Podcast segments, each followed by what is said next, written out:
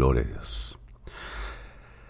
Gloria a Dios, paz de Cristo, amigos y hermanos que nos visitan esta tarde una vez más, o los que van a ver esta clase en unos días, mañana, la próxima semana. Gracias a Dios que nos concede estar aquí.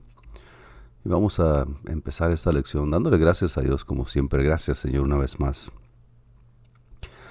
por todas tus misericordias, por toda tu paciencia, por toda la gracia que derramas sobre nosotros. Gracias por la fe que aumentas en nuestro corazón, en nuestra alma cada día. Gracias por estar con nosotros, ser nuestro protector, proveedor, quien perdona nuestras faltas, quien levanta nuestra cabeza, quien nos da la pauta a seguir, alumbra nuestro camino. Gracias, Señor. Tú eres digno de toda la honra, de toda la gloria, de toda la alabanza en medio de cualquier circunstancia. Tú sigues siendo Dios por sobre todas las cosas. Gracias por tu palabra que nos trae vida, que nos trae salud, que nos trae bienestar, que nos trae ah, alimento a nuestro corazón y a nuestra alma. Te damos gracias, te pedimos por aquellos que puedan estar enfermos o que estén enfermos para que tú seas su sanidad.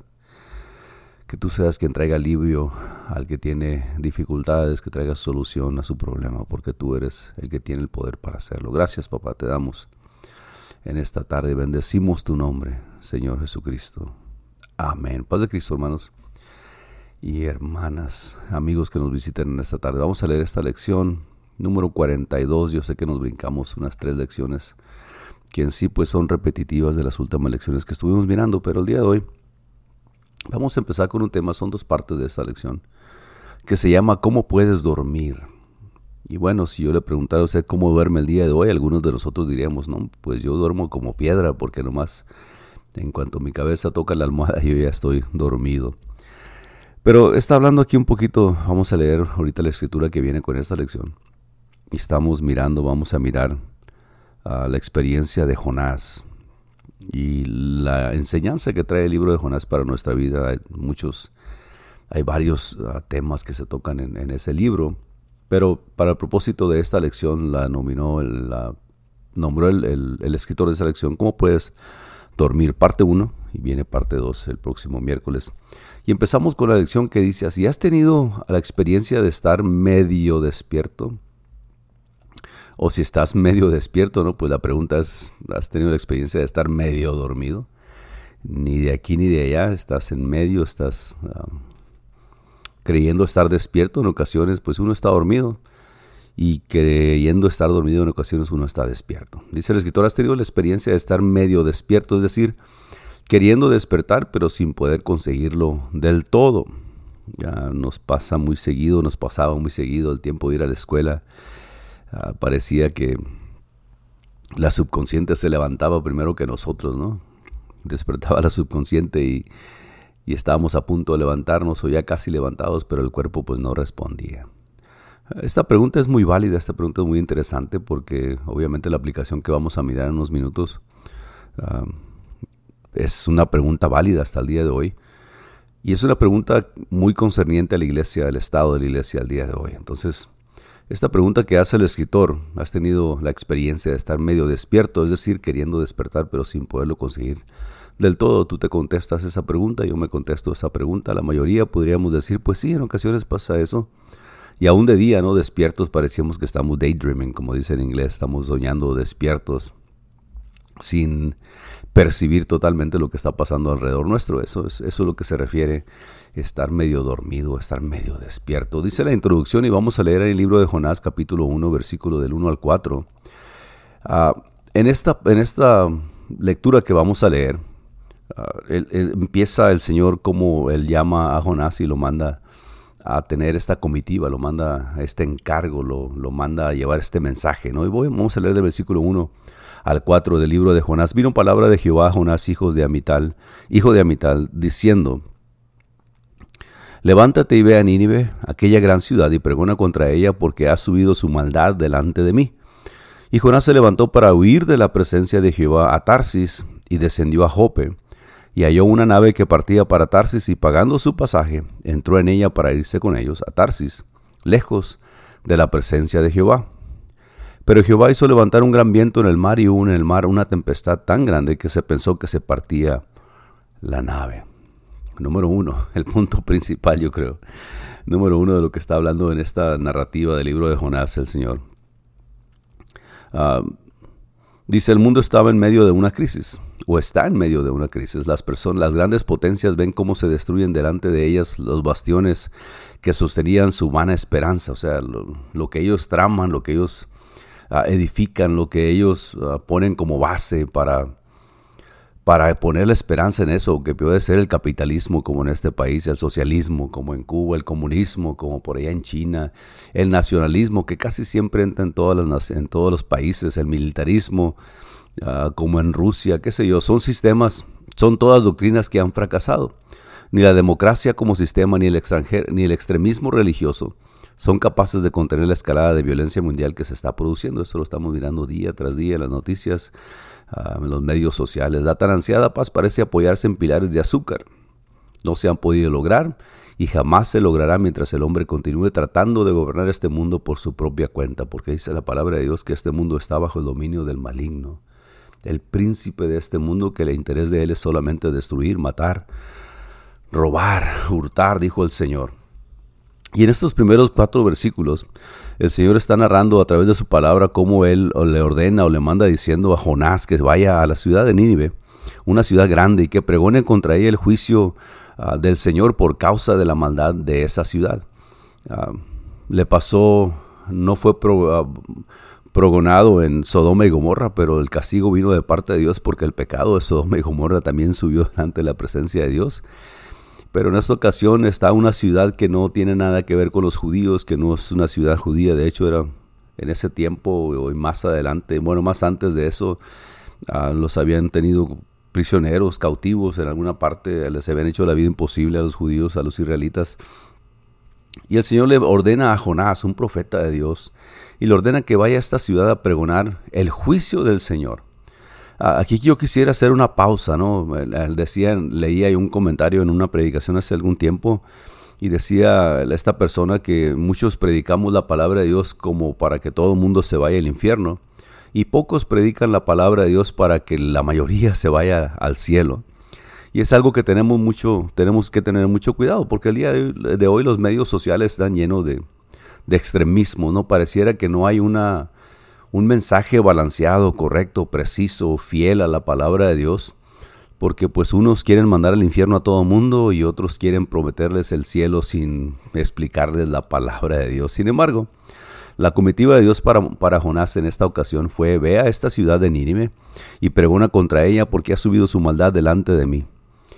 Inmediatamente en el primer versículo que leímos, segundo versículo, Tú esperarías que Jonás dice, ah, pues me habló Jehová y me dio este mensaje para la ciudad de Nínive, me voy a levantar, porque las palabras que siguen, dice, Jonás se levantó, pero no para ir a la ciudad que el Señor le había mandado, sino se levantó para huir de la presencia de Jehová.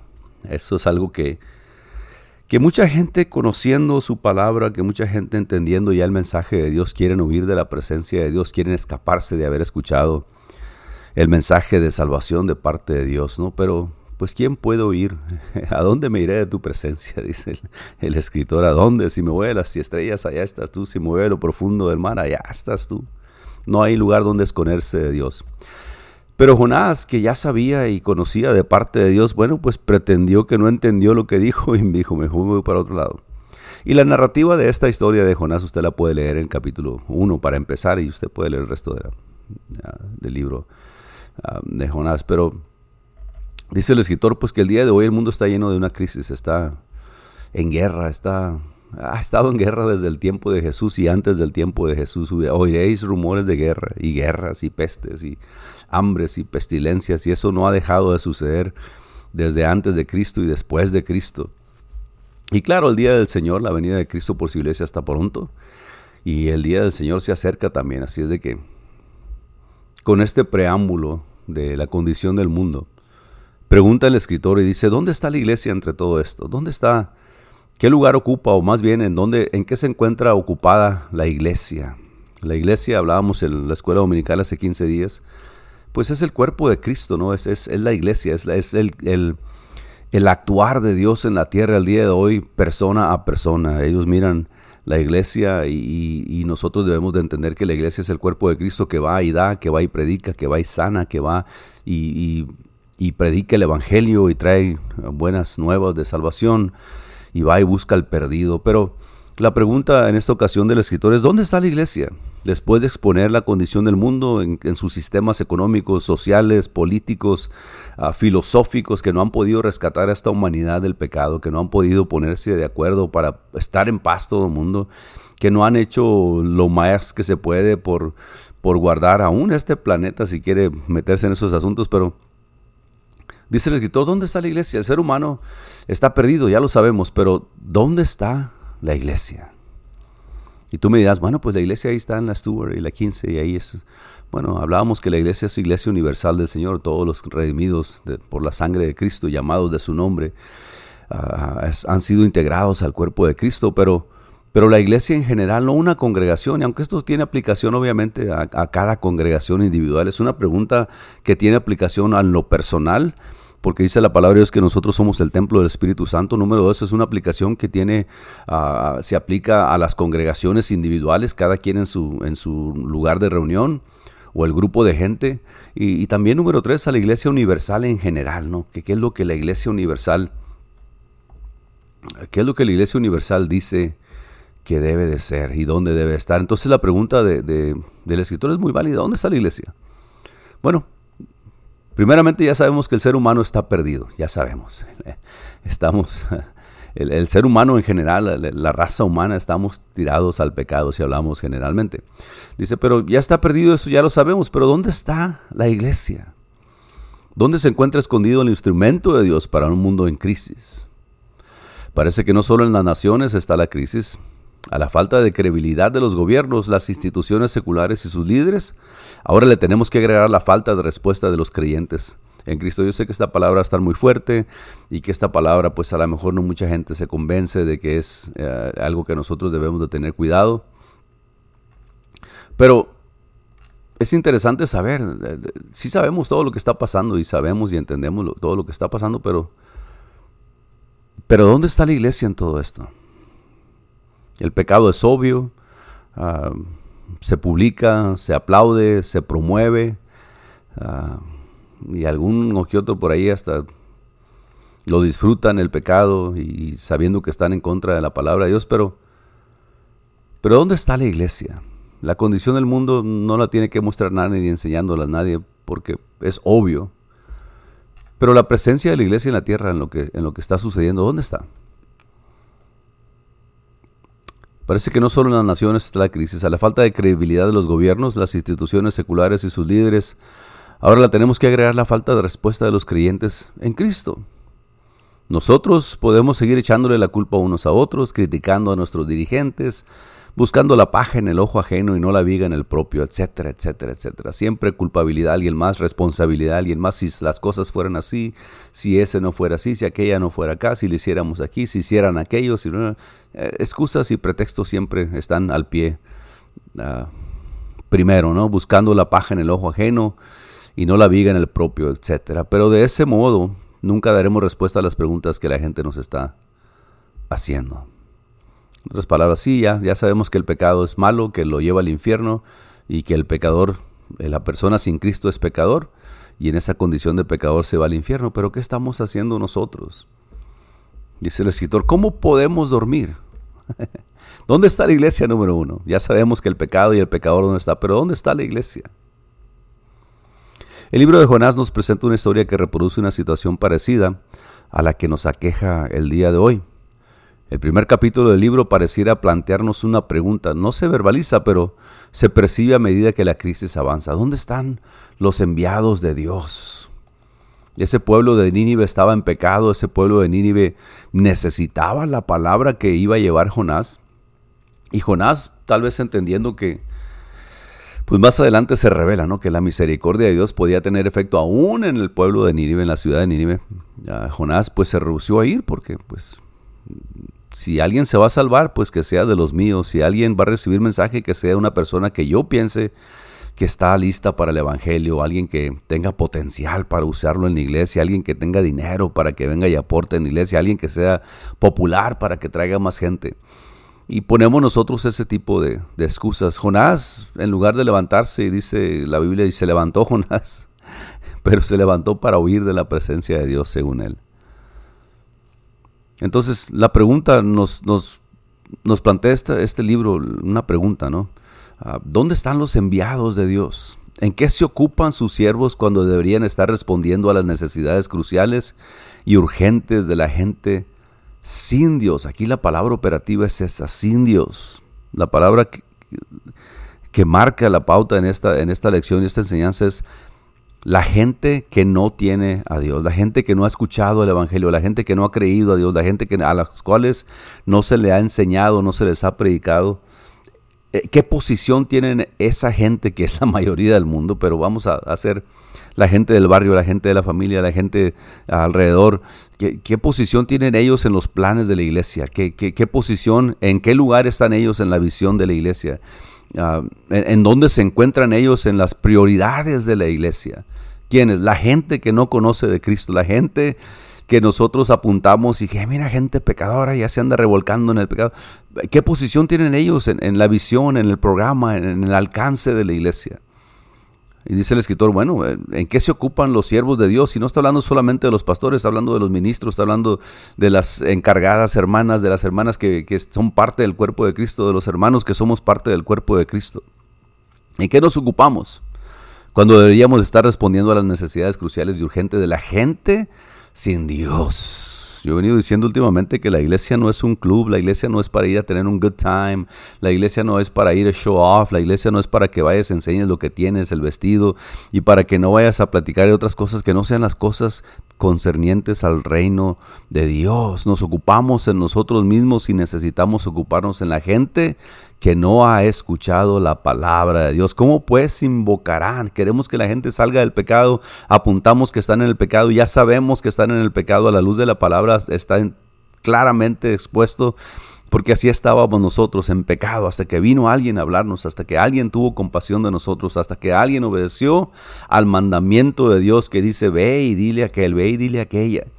Dios le dijo a Jonás, ve al pueblo venir y diles y él dijo, bueno, yo me voy, pero no me voy para allá porque allá ellos que le hagan como quieran.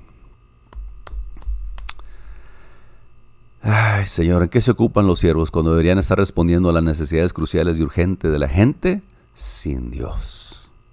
La escena que, presentan los versículos del 5 al 6 es alarmante. El versículo después que sigue, cuando él dice, ah, el versículo 4 dice que a Jonás Jehová hizo levantar un hambriento en el mar y hubo en el mar una tempestad tan grande que se pensó que se partía la nave.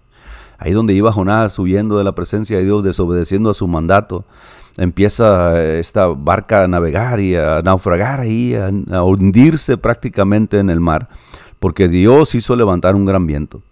Y los marineros tuvieron miedo y cada uno clamaban a sus dioses y echaron al mar los enseres que había en la nave para descargarla de ellos. Pero Jonás había bajado al interior de la, nave, y se había echado a dormir. Y el patrón de la nave se le acercó y le dijo, ¿qué tienes, dormilón? Levántate y clama a tu Dios. Quizá Él tendrá compasión de nosotros y no pereceremos. Si usted se fija en esta, en esta porción de la palabra de Dios en el versículo 5, Dice que los marineros tuvieron miedo y cada uno clamaba a su Dios. Y luego viene el capitán del barco y lo mira durmiendo a Jonás y le dice, levántate y empieza a orarle a tu Dios. Quizá Él tendrá compasión de nosotros, diciendo, a alguno de los dioses que nosotros estamos orando, alguien va a responder. Y nosotros predicamos que el Dios que nosotros creemos y hemos creído y seguimos y amamos y, y buscamos y servimos es el Dios que responde. Y, cada quien busca a Dios a su manera, especialmente en estos tiempos, cada quien busca a Dios a su manera. Pero hay solamente un Dios todopoderoso y eso es lo que nosotros tenemos que mostrar a la gente, enseñarle, guiarlos para el camino.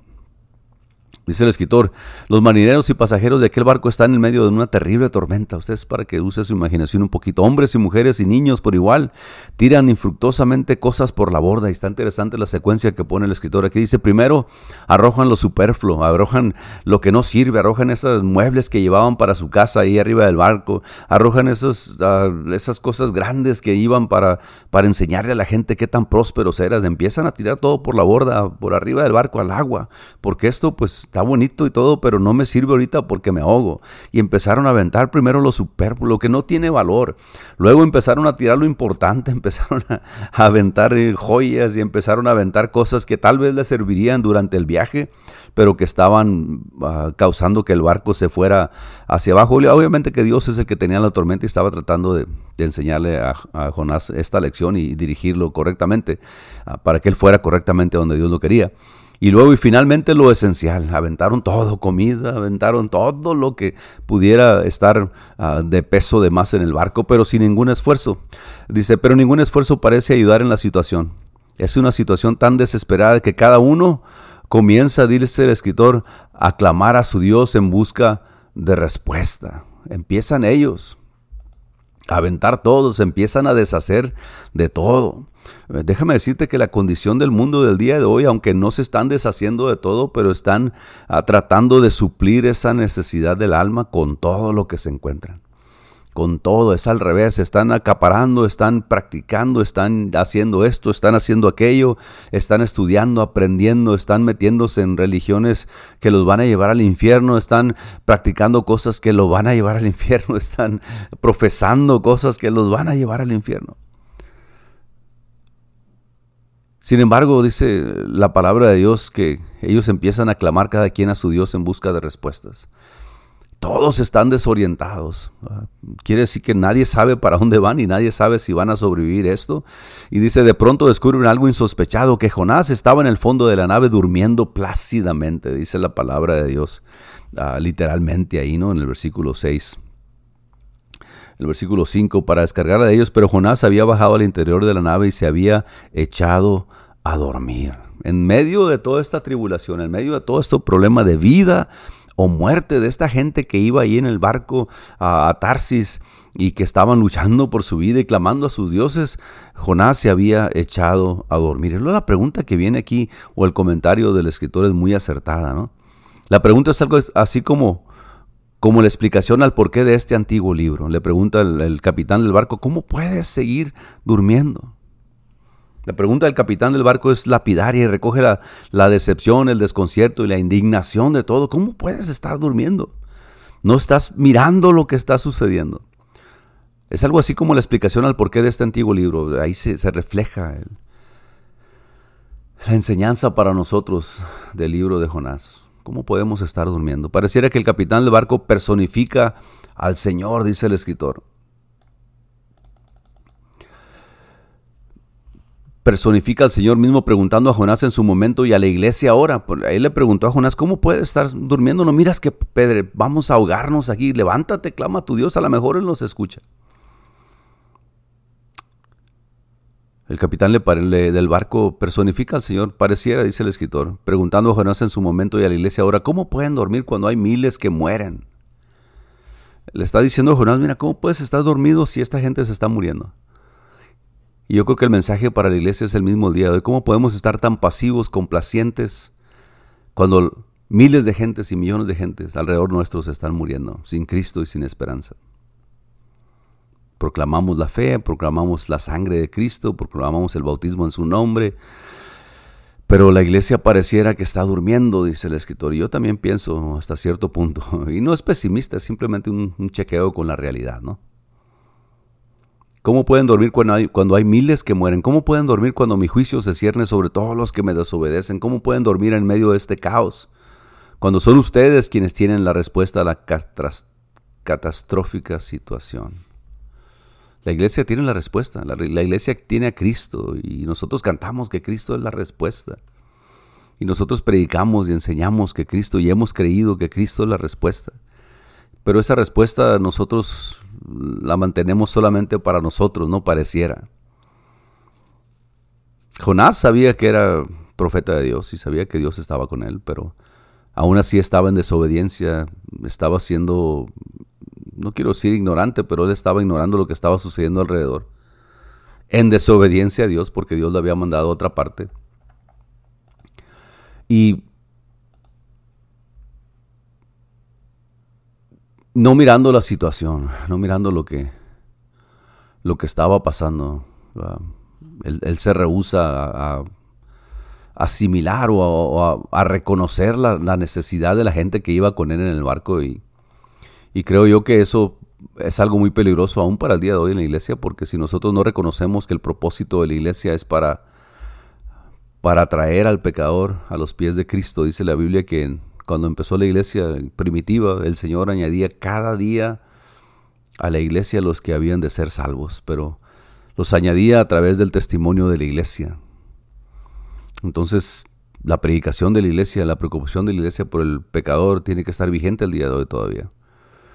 Dice el escritor, este capitán debería cobrar vida hoy y preguntarle a la iglesia en todo el mundo, ¿cómo pueden estar durmiendo en el fondo del templo, cantando, gozando de la comunión y no tener siquiera compasión de los que sufren afuera? Hasta el mundo parece preguntarlo, ¿cómo puede la iglesia dormir? que Dios nos preguntara eso. Y yo creo que es pregunta válida de parte del escritor y la palabra de Dios lo, propone así de esa forma. ¿Cómo podemos estar nosotros durmiendo? ¿Cómo podemos nosotros estar ah, allá dentro del templo todo el tiempo cantando, gozando, porque ya somos salvos en la comunión de los hermanos, pero se nos ha perdido la compasión de los que sufren afuera? Aún la gente del mundo pudiera preguntar, ¿dónde están esos cristianos que dicen predicar la palabra de Dios? ¿Por qué no vienen y me hablan? ¿Por qué no miramos nadie que se preocupe por los que no están allá en el club, por los que no están allí en, esa sociedad, porque los, los, que no están en esa asamblea, por los que no están en esa iglesia, en esa congregación? El Señor dice, bueno, ¿cómo podemos estar durmiendo? Y eso de dormir, la pregunta al principio de la clase era cómo, si has tenido alguna experiencia de estar medio despierto, ¿no? implicando o, tratando de hacer el punto de que, pues yo voy a la iglesia y yo toco y yo oro y yo predico y yo soy el usher y yo hago el sonido y yo soy presidente y soy presidenta y yo ayudo aquí y ayuda en la congregación. Pero fuera de eso, ¿qué es lo que estamos haciendo con para el Señor, para la obra de Cristo, para el reino del Señor? ¿Cómo puede la iglesia dormir? Al igual que Jonás, hemos caído en nuestra propia trampa, dice el escritor. Somos cautivos por el espíritu del mundo, ese que adora los resultados y el éxito aparente.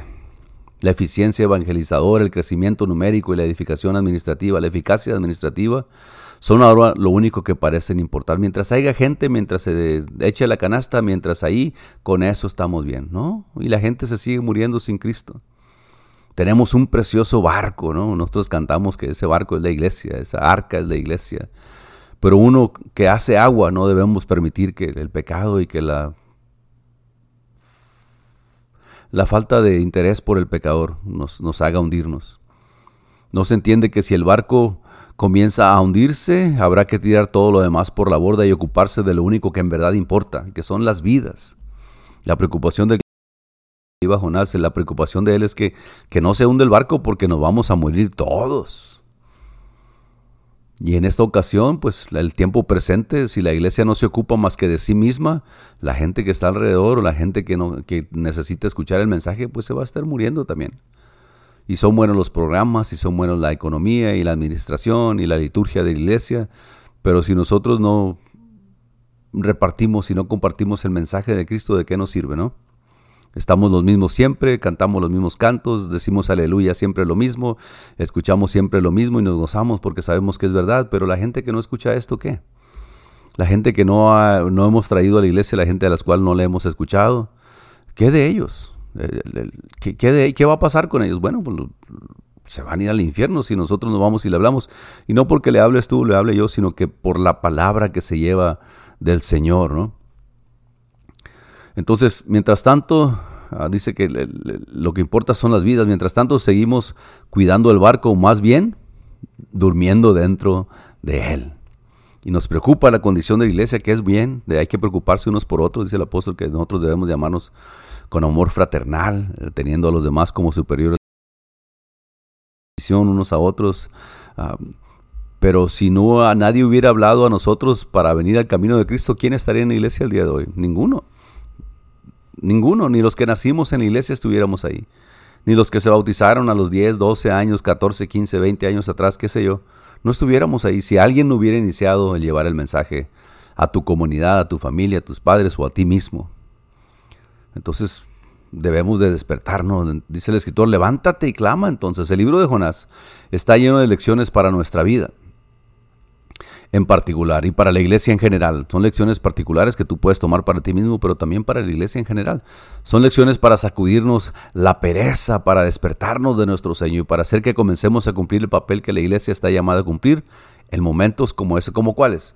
Como estos que estamos viviendo el día de hoy, los ataques al núcleo familiar, el pecado que sobreabunda en todas partes, la incredulidad de la gente, la pasividad de la iglesia, uh, qué sé yo, un montón de cosas que están sucediendo, no, sin dejar de mencionar los asaltos y las muertes y las desviaciones y todo lo que hay ahorita en el asunto moral y, y social y qué sé yo, alejados completamente de Dios. Son lecciones para sacudirnos la pereza, para despertarnos de nuestro sueño y hacer que comencemos a cumplir el papel que la iglesia está llamada a cumplir en momentos como estos.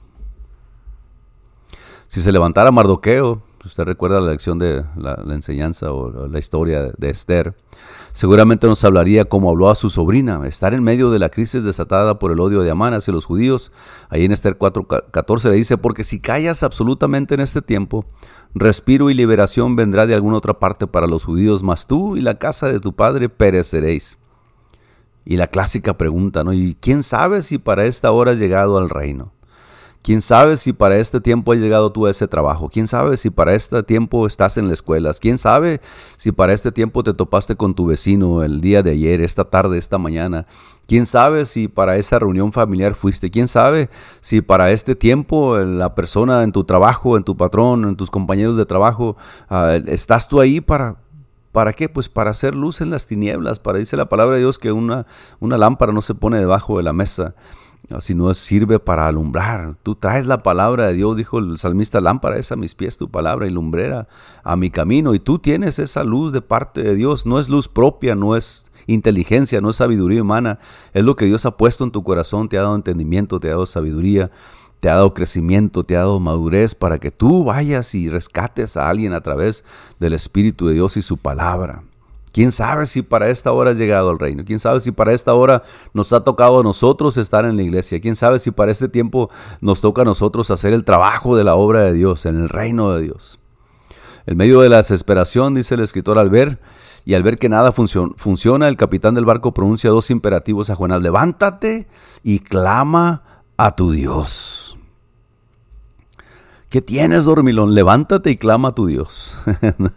Número uno, hay que levantarse, hay que salir del sueño, como dice el canto. Hay que levantarnos, hay que, hay que dejarnos de, de, querer todas las cosas para nosotros. Hay que dejar, dije en una ocasión, en una predicación, que, que, debemos ya de estar, ya estamos gordos, ya estamos de sobrepeso, de tantas cosas que se nos han enseñado, que se nos han dicho, que hemos aprendido, que tenemos en la mente, que traemos en el corazón. Ya estamos gordos, es tiempo de ir a empezar a trabajar, en ir a dar lo que, de gracia lo que hemos recibido.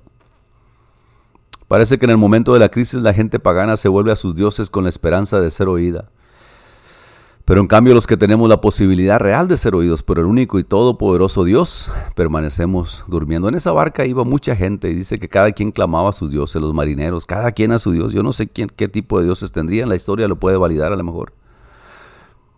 Pero el que tenía al Dios verdadero y que podía clamar y que podía hacer algo estaba durmiendo en la barca, mientras el resto alrededor se iban ahogar. Y probablemente él junto se hubiera ahogado con ellos también, porque iba dentro de la barca. Eso es algo más que lamentable y es algo que debe cambiar, ¿no crees? Dentro de las congregaciones, dentro de la iglesia, ahí donde tú estás y están en esa situación, ahí donde estamos nosotros y estamos en esa situación, es algo que necesita cambiar. Es algo que necesita ah, dar una vuelta completa y volvernos al trabajo de Dios con aquel amor, con aquella intención, con aquella desesperación de que la gente se está yendo sin Cristo y sin esperanza. Y cada persona que se va al infierno sin nosotros hablarle, imagínate. El mismo Jonás declara después del vientre del pez, ahí en el versículo 2, capítulo 2. Dice él, en mi angustia clamé al Señor y él me respondió. Así como Él, nosotros tenemos entrada al trono mismo de Dios para interceder por aquellos que se encuentran en medio de la crisis. Tú tienes ese Espíritu Santo dentro de tú, tú tienes al Espíritu Santo. dentro de ti que puede clamar y puede buscar y puede interceder como tú no sabes. Y después el Señor dice, mira, lo que tú pidas en, en lo secreto, lo que tú hagas en lo secreto, el Señor te va a recompensar en lo público. Prepárate, órate, agarra de la mano del Señor. Busquemos de Dios cada día más porque si vamos y soltamos palabra que no nosotros mismos no creemos, pues qué efecto va a tener. Pero si vas y predicas y enseñas y das y compartes y evangelizas y, y buscas a alguien a quien compartir ese evangelio tan grande que te ha salvado a ti, me ha salvado a mí, después de haber estado en la presencia de Dios, algo sucede, algo sucede. Así como Él, nosotros tenemos entrada al trono ahorita. Así como allá en la angustia, en el, en el, ahí en el estómago del pez que se lo tragó, allá en el fondo del mar, allá oró Él. Y dice Él, en mi angustia clamé al Señor y Él me respondió. Y luego lo dice en el versículo 7, mi oración llegó hasta ti, hasta tu santo templo. En verdad, nosotros somos los únicos que tenemos la respuesta a la crisis. Pues somos los únicos que hemos experimentado en verdad que la salvación viene del Señor, pero estamos durmiendo. Yo creo que es tiempo de despertarnos, es tiempo de, sacudirnos el polvo, de quitarnos las telarañas, de, de, salir adelante, de dejar ese miedo, de quitar toda esa excusa, de derrotar todo ese argumento que se levanta contra Dios y la palabra de Dios, quitar todo eso. Y despertar, porque dormidos eh, puede uno soñar mucho y dormidos, hasta hablamos dormidos y decimos cosas que, que ni sabemos, pero Dormido no se puede hacer nada. Tenemos que despertar.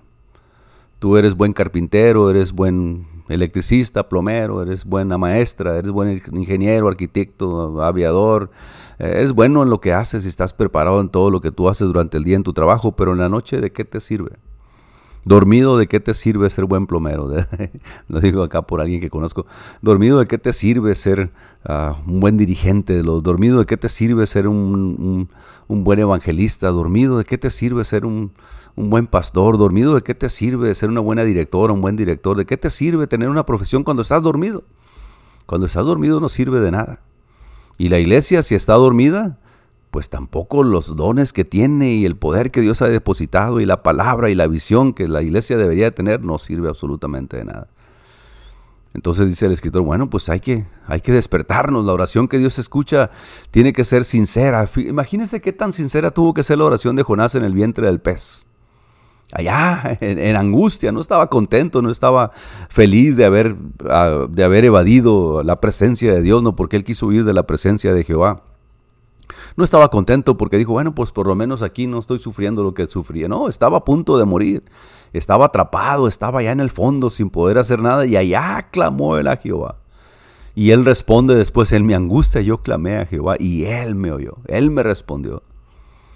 La iglesia también, si estamos pasando en ese tiempo, en ese, qué sé yo, desierto de, de estar adormecidos, de estar conformes, de estar a gusto, de, no sufrir por el Evangelio, de congratularnos unos a otros, de aplaudirnos unos a otros todo el tiempo, de decirnos que qué guapos están y que si, eso nos llena a nosotros estamos muy lejos del trabajo del Señor, estamos dormidos. Y la palabra de Dios dice que nosotros debemos de ser la lumbrera, debemos de ser una luz puesta allá arriba, en la parte donde alumbre la ciudad. Si es que la oración que Dios escucha tiene que ser sincera. En mi angustia clamé al Señor, dijo Jonás. Y este sentimiento fue percibido después por los ninivitas, quienes al escuchar el anuncio del juicio de Dios proclamaron ayuno.